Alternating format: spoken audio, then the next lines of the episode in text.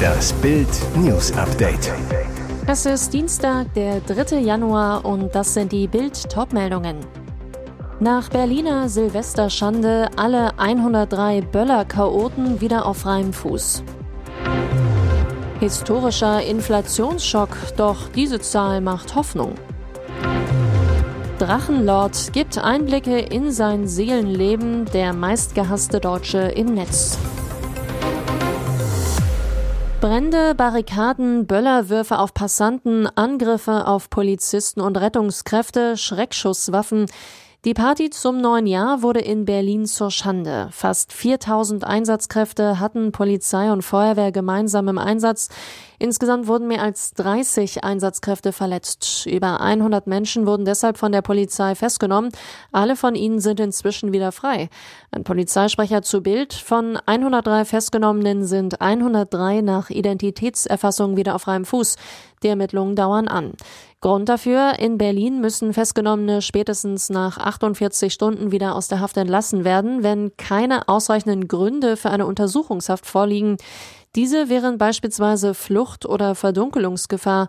Dass die Böller-Chaoten auf freiem Fuß sind, bedeutet allerdings nicht, dass sie ohne Strafe davonkommen werden.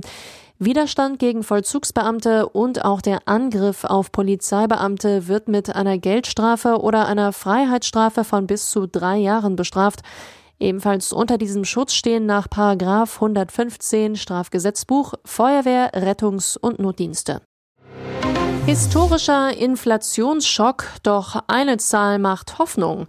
Das ist der größte Preisschock seit Gründung der Bundesrepublik. Die Inflationsrate ist 2022 auf den höchsten Stand seit mehr als 70 Jahren gesprungen.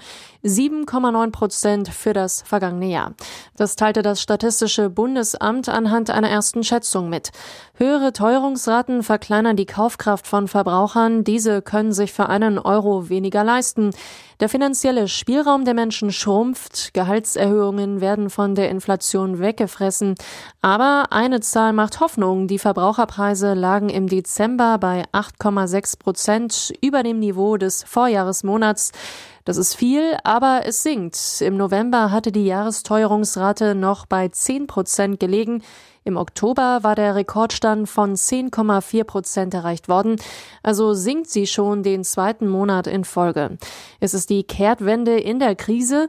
Volkswirte gehen davon aus, dass dies den Anstieg der Teuerung 2023 dämpfen wird. Doch rasche Entspannung bei den Preisen ist nicht in Sicht. Die Inflation ist hoch und wird nur nach und nach zurückgehen, sagte jüngst Bundesbankpräsident Joachim Nagel. Drachenlord gibt Einblicke in sein Seelenleben. Er würde gerne reisen, spazieren oder ins Kino gehen, sagt Rainer Winkler. Normale Sachen machen, aber es geht einfach nicht. Sobald ich mich draußen bewege, werde ich verfolgt, beleidigt und bespuckt.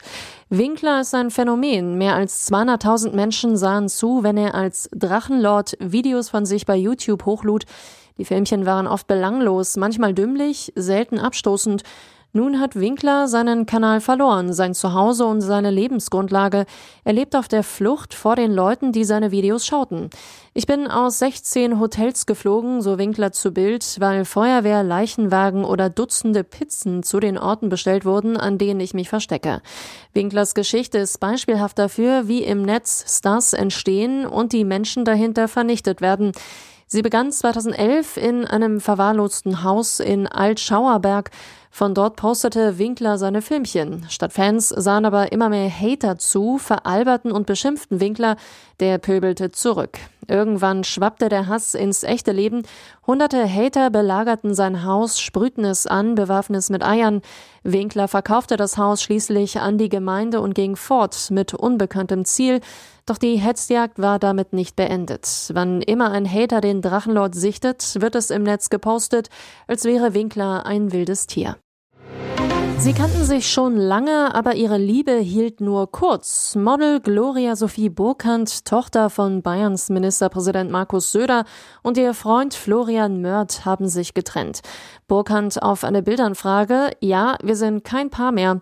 Burkhardt und Mörth kannten sich seit drei Jahren. Das Model verriet Bild, dass der Finanzunternehmer Florian sie schon vor drei Jahren wegen eines Jobangebots bei der Karriereplattform LinkedIn angeschrieben hatte.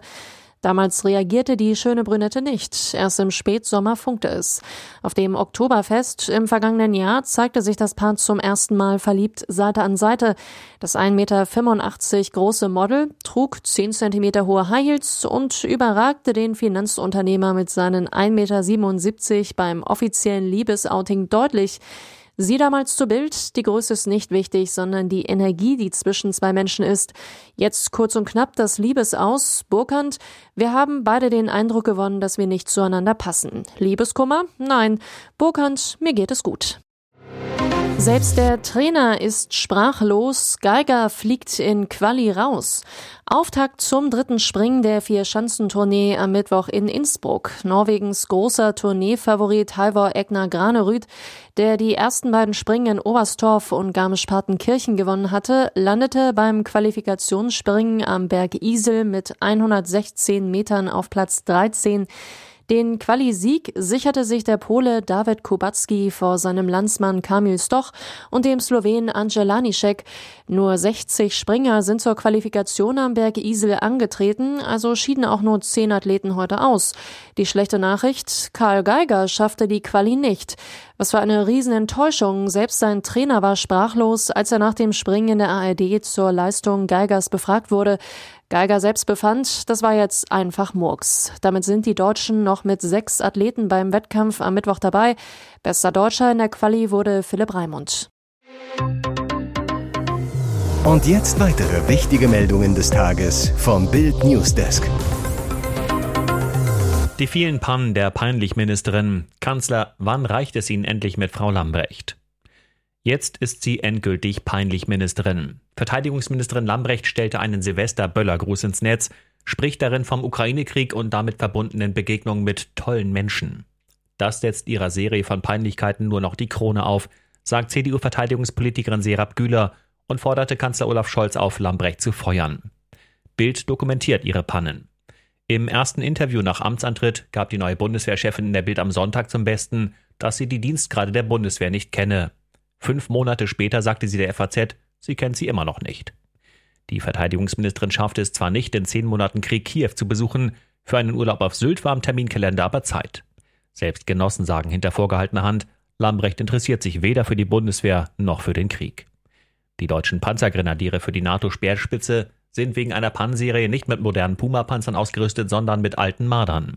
Und nun Lambrechts instinktloser Silvestergruß.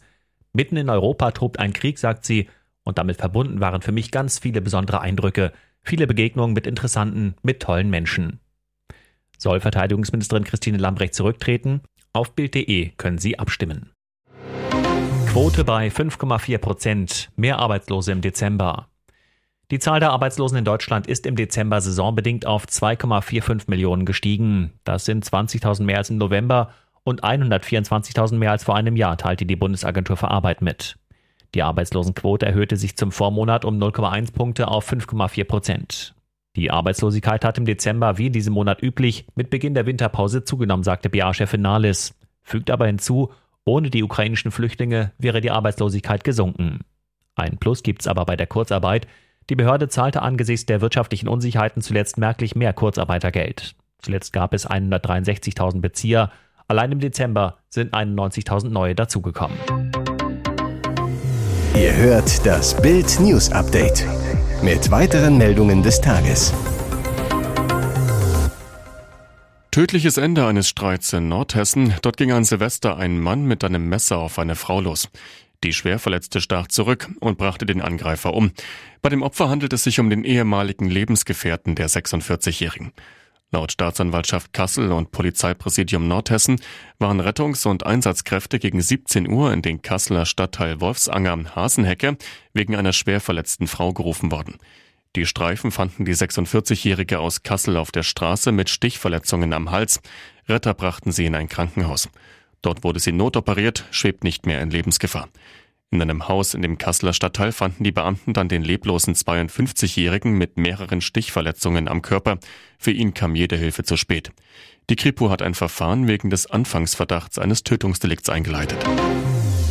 Es ist das spektakulärste GZSZ-Comeback aller Zeiten, eine wahre Seriensensation, denn ein Liebling kehrt nach so langer Zeit zurück, obwohl das kein Fan mehr für möglich hielt. Nach elf Jahren kehrt Serienliebling Susan Sideropoulos zurück in den GZSZ-Kiez und das ist schon bald im TV zu sehen, ab dem 18. Januar. Besonders toll, es ist nicht nur ein Mini-Comeback, sondern gleich eine Rückkehr für mehrere Monate. Die heutige Bestseller-Autorin und Moderatorin kann ihre Freude kaum verbergen, sagt gegenüber Bild, ich habe mich so gefreut, als mir gesagt wurde, dass es bei GZSZ weitergeht. Warum dieses Comeback so ungewöhnlich ist? Jeder GZSZ-Fan wird sich an diese traumatische Folge noch erinnern. Susan Sideropoulos Rolle der Verena Koch starb im August 2011 an einem tragischen Serientod. Wie den GZSZ-Machern die Rückkehr von Schauspielerin Susan Sideropoulos nach dem TV-Tod gelingt, indem sie ihrer Doppelgängerin Sarah Elsässer Leben einhauchten. Schon im vergangenen Jahr kam Sideropoulos als Sarah im GZSZ-Ableger Leon glaubt nicht alles, was du siehst zurück.